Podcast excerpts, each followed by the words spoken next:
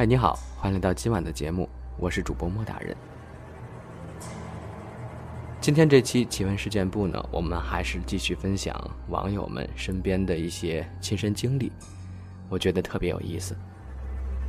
三户织田氏，他说呢，那还是十六岁的时候呢，我有一个小侄子五岁，可能在别人眼里，五岁的孩子还是什么都不懂的。他不像那些同龄孩子，每天嘻嘻哈哈的，看什么都有趣。而相反，他一直很安静，不爱说话，也不讨大人喜欢。因为我个人也跟他差不多的性格，也没当回事儿。但是直到有一年暑假的一天，家里人过生日，大家都很开心。聊天的时候，他突然抓着我的手，示意跟我来。嘿，这小屁孩，我感到有些奇怪。偶尔见一面都不跟我说话的侄子，今天怎么会拉着我的手，好像还心事重重的，要跟我说一样？不出所料，确实，他说了一些到现在我都不能忘记的话。他把我拉到厨房，愣了好半天，才小心翼翼的将那几句话吐出来。我不知道为什么我会出现在这儿，为什么会在小孩的身体里？我可以相信你的吧，帮帮我吧。我感觉我好像做了一场梦似的，到现在我都不敢肯定，现在这是不是梦？求你了，救救我！他带着哭腔，顿时感觉这不像是一个小孩子嘴里说出的话。回到家后，我久久不能入眠，一直在想侄子说的那些话。哦，不对，是那个男人说的话。很久再见到他的时候，他变了，变得跟其他小孩子一样了。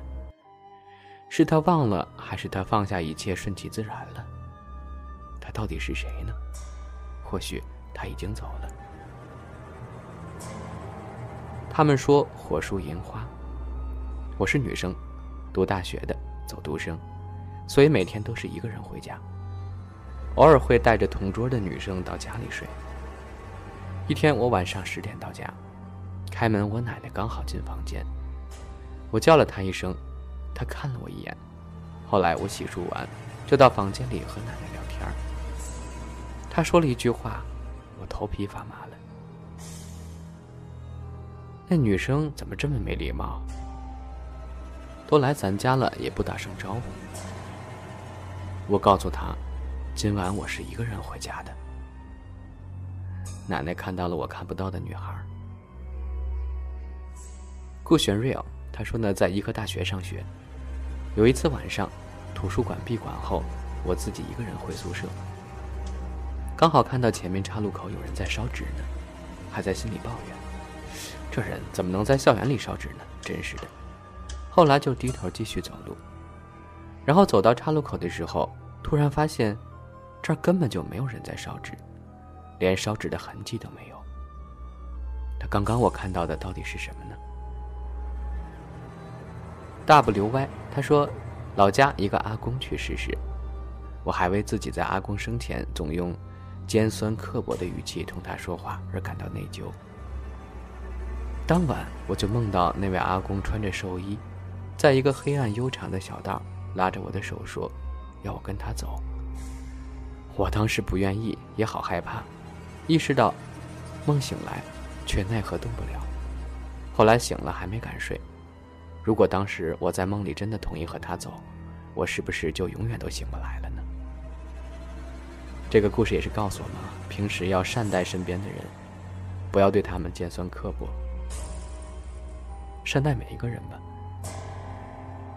脑残粉吴耀一，他说有一次我跟我发小走路回家，晚上大概六点多吧，冬天的时候，天都已经黑了，正好会路过九九九急救中心，而且那条路上挺黑的，基本没有路灯。然后我们聊天的时候呢，就说了几句脏话。之后有黑车司机问我们走吗？我们还说什么走路有益身体健康一类的话，开玩笑那种，嘻嘻哈哈的就过去了。之后又一个小弯走过去之后，看不到司机了。然后突然我发小拉着我就跑，跑到人多的地方，停下来了。我问他怎么了这是？他说刚有个低沉的男生在他耳边说了一声“操”。然后当天晚上他回家之后就觉得床边上站了一个男人。看来是骂骂咧咧的得罪了一些东西啊。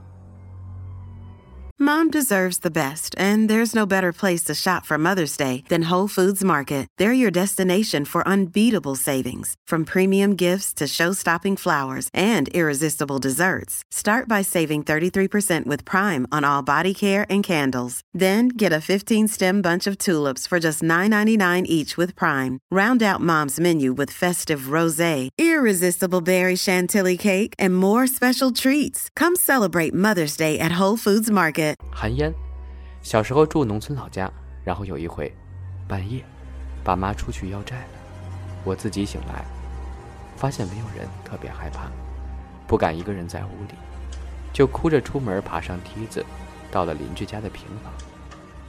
邻居家平房旁边没有梯子，自己在平房边上，因为太着急，就一脚给踩空了，掉下房来。结果就在这个时候，一股神奇的力量慢慢的把我拖了下去，我竟然毫发无损，就像羽毛一样飘到地上。现在回想起来都觉得太神奇了。看来冥冥中有什么东西在保佑你啊！还有我妈说，我四岁之前那几年，一到了鬼节或者阴历十五的晚上，就总会大哭乱叫，谁哄都不管用。还有小的时候晚上，奶奶带我上街，总会指着某个地方说。那有东西，害得我奶奶有一段时间都不敢领着我出去了。有印象的是晚上，奶奶把我往爸妈那边送，然后我看到墙角有个半人高的人在贴着墙走，咱们就姑且称之为人吧。当时太小了，不是特别害怕，所以印象不深，只记得他有四肢有头，然后我就让奶奶看。结果奶奶回头时，那东西转弯了，因为是在奶奶家旁边看到的。奶奶还和爸爸打着手电筒出去找来着。还有一次是晚上，奶奶推土，我坐在门口，然后说妈妈家门口有个人。当时爸妈和我奶奶家住在一个小巷子里。那晚上的情景我到现在都记得，就是忘了看到的是什么，但我很确定。真的看到了。据奶奶说，我当时是这样描述的：一个穿白衣的人，周围还有光。再讲一个我同学的，是在过年的时候，他在老家，有个晚上，他从他表哥家回来，关门的时候总觉着有东西混进来了，然后在床上拉窗帘时，看到院子里有个穿白衣的小男孩，眼睛发绿。我同学胆子还挺大，但这个时候也懵了，赶快拉上了窗帘。不知道后面发生了什么。亲临寒舍，他说小时候买到过一张小摊儿的碟片，里面有一个把一个女人实验各种人体极限然后弄死的视频，而且那片头字幕特别诡异，到现在我还有阴影呢。不知道听众朋友们有没有看到过同样的这个故事啊？梁大脸，他说：“事情是这样的，朋友的舅舅四十五岁的时候车祸死了。火化的时候刚进炉子，同行的一个亲戚就立马疯了一样哭倒在地上，还在地上打滚，嘴里说的却是：‘我不该这么早死的，我不想走。’事情是真的。后来那个亲戚晕过去一阵儿。”醒来却说自己什么都不记得。有些事儿呀，信则有，不信则无。看来是火化的那个舅舅突然上了这个亲戚的身啊。文学少女是硬伤，她说记得以前周末要做兼职的，早晨我明明听见我妈喊我起床的声音，我醒了之后，我爸推门而入，让我赶紧起来，不然要迟到了。我说：“我妈刚才不是来叫过我了吗？”我爸说：“你妈还睡着呢，根本就没来过我房间。”之前还有一回睡到早上四五点的时候吧，我听见耳边有个女人跟我说：“你家有个女人。”但那天家里就只有我一个人，给我吓死了。张光耀，小学外公去世那天，我一个人在家，家人没和我说，当时家人去火葬场了，我正在看电视，就看到客厅和卧室玻璃后面。隐约的有个人的形状，我还以为是电视机反射呢，我就不停的换台，最后看清楚了，那个人是我外公。他背着手，皱着眉头，目光直视前方，但并没有看我。我并不害怕，走到玻璃后面，却发现什么也没有。又走到原位，也不见了。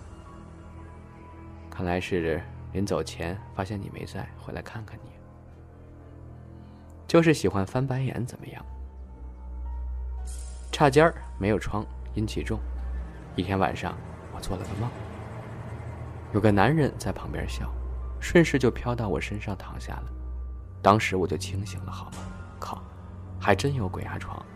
紧接着我就各种挣扎，但身体就是不受控制呀，甚至感觉到了我在歪嘴笑。然后我就不动了，爱咋咋地吧。突然间，我又恢复正常了，一共一分多钟吧。事后一个半月没来事儿，我还以为我有了呢。三生三世相见相忘，一个从小一起长大的堂哥过世的当天，就做梦梦到他了，也是唯一的一回。